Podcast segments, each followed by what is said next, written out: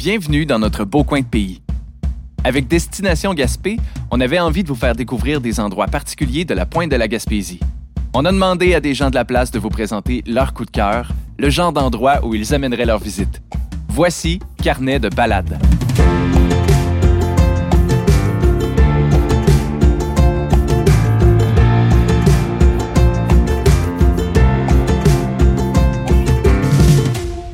Suzanne Briand habite Douglastown. Ses souvenirs d'été sentent la crème solaire, le sable et l'embrun des vagues de la plage de son village où on la rejoint pour une balade. Elle la fréquente encore à toutes les saisons, même sous la pluie. Bonjour, mon nom est Suzanne. On est à la plage à Douglastown, un des endroits les plus magnifiques du village. Vraiment une belle température pour les canards. Puis euh, sûrement qu'il y a d'autres petites créatures marines qui adorent la journée aussi, mais il pleut très fort. C'est une autre façon de voir les belles choses qu'on a ici. Mais si on compare la plage de Douglastown à d'autres plages, c'est certain que c'est pas une plage qui est euh, surveillée par des sauveteurs, il n'y a pas de cantine. Euh, on peut dire que c'est une plage plus, plus sauvage. Mais à part ça, c'est sûr qu'on a tout ce qu'on recherche. Il y a du beau sable, il y a des beaux coquillages, il y a des beaux morceaux de vitres de mer. Puis, si on est chanceux, on trouve des agates. Mais surtout, on retrouve le son puis la, grandeur du Saint-Laurent qui est ici. On retrouve aussi souvent des beaux visages de gens qu'on connaît ou qu'on va bientôt connaître. Mais c'est ça, c'est un endroit exceptionnel où, euh, où je viens depuis que je suis toute petite fille avec ma mère et mes sœurs. C'est ça, aujourd'hui, euh, on vient pour le plaisir, on vient à l'année, on vient marcher, on vient faire de la raquette. C'est vraiment notre terrain de jeu. On retrouve beaucoup de petits morceaux de vitre ici à la plage, puis je crois sincèrement qu'il y a des gens qui viennent de d'autres villages, euh, des gens qui font euh, ou bien du vitrail, qui incorporent des morceaux dans leurs pièces.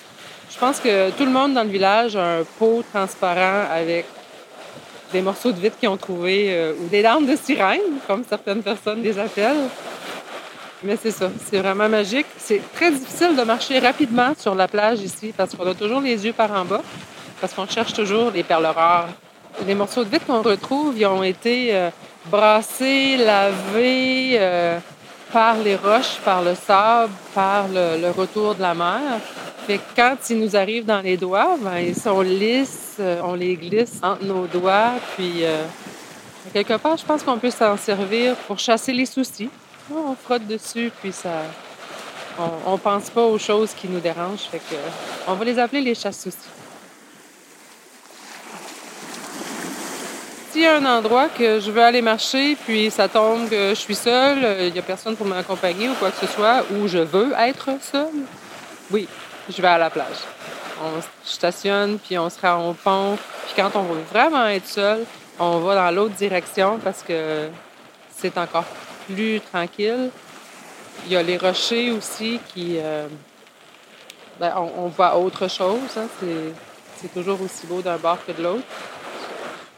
Le parcours habituel, je dirais que c'est euh, partir du stationnement puis aller vers le pont de train. Alors, le pont qui divise les deux plages, Douglastown et Alderman. C'est vraiment une pièce de notre histoire aussi qui est ici, fait que les gens aiment bien aller regarder. À chaque été, il y a des casse-fous qui sautent en bas du pont. Fait que c'est le trajet le plus battu est, est vraiment de tourner à gauche puis de marcher vers l'autre plage.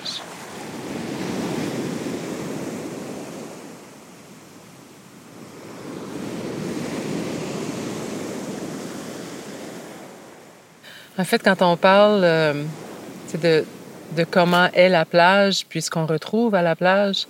Euh, il y a beaucoup de bois de plage. nous, ici, on appelle ça du, bois de plage. Fait que c'est plus qu'une place pour venir prendre des rayons du soleil. Ça englobe beaucoup, beaucoup de choses euh, qui faisaient partie de la vie des gens. Fait que c'est vraiment un bel endroit avec une belle histoire.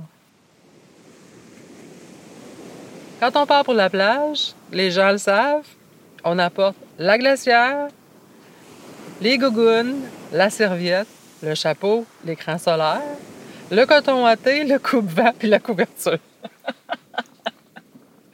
C'est sûr qu'on n'est pas à Acapulco. Si on est capable de passer à travers les orteils qui crampent, après ça, habituellement, l'eau est bonne. Mais euh, en juillet, août, encore là, euh, si je peux dire malheureusement, avec le réchauffement de beaucoup de parties de la planète, l'eau se réchauffe quand même un peu ici.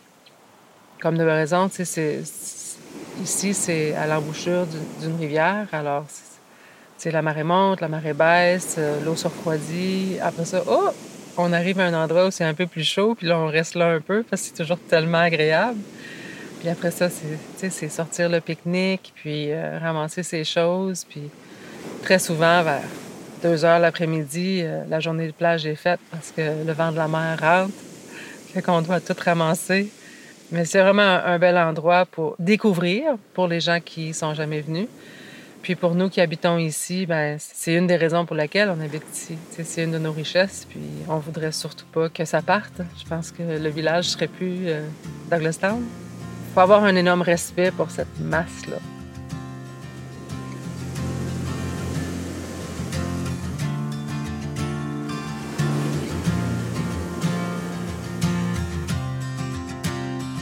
C'est des gens qui festoyaient beaucoup, tant les anglophones que les francophones. La plupart des gens se connaissaient, comme la plupart des petits villages. Beaucoup de célébrations euh, autour euh, de la fête de la Sainte-Patrick, tant au mois de mars qu'à l'été. Alors, je pense que n'importe quelle occasion pour euh, sortir une guitare ou un piano ou un violon était acceptée et absolument voulue et appréciée.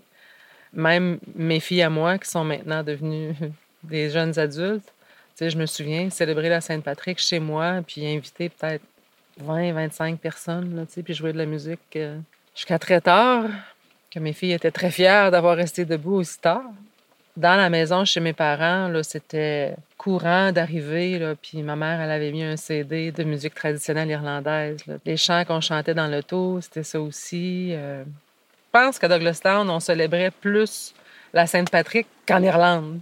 C'était... Tout le monde est irlandais à Sainte-Patrick, on le sait. Mais c'est ça, il y a des beaux souvenirs. Il y avait un quai ici avant, quand moi j'étais jeune. Puis on savait qu'on était grand si on pouvait sauter en bas du quai. Euh, il y avait aussi un bâtiment qui appartenait à mon oncle, en fait, où il gardait euh, quelques petits bateaux. Puis justement, une journée comme celle-ci, on se ramassait in the boathouse. Le centre du village, euh, c'est vraiment le cœur de la communauté, hein, comme ailleurs. Encore là, il y a déjà eu jusqu'à cinq ou six magasins dans le centre du village, de mon souvenir. Aujourd'hui, il y a le centre communautaire qui abrite euh, un café. Il y a encore une petite auberge. Il y a notre dépanneur qui nous sauve tout le temps quand on n'a plus de pain, plus de lait, presque plus d'essence. C'est quand même un village qui bouge, mais d'un autre côté, c'est un village où on peut se retrouver, si je peux dire. Il y a une sérénité, il y a un calme. Euh, c'est merveilleux. Euh, on fait du ski de fond l'hiver, on marche le reste de l'année, on court, on fait du vélo. Puis euh, beaucoup de ces choses-là se font sur la plage.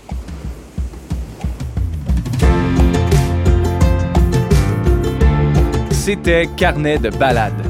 Entrevue et réalisation, Maïté Samuel Leduc. Conception, Antonin Weiss. Conception additionnelle, Alex Pelletier. Assistante à la production, Fanny Lambert. Musique originale et animation, Alex Pelletier. Ceci est une production de Maïté Événements Communication en collaboration avec Destination Gaspé. Carnet de balade a été financé par la SADC de Gaspé, la Ville de Gaspé et la MRC Côte de Gaspé.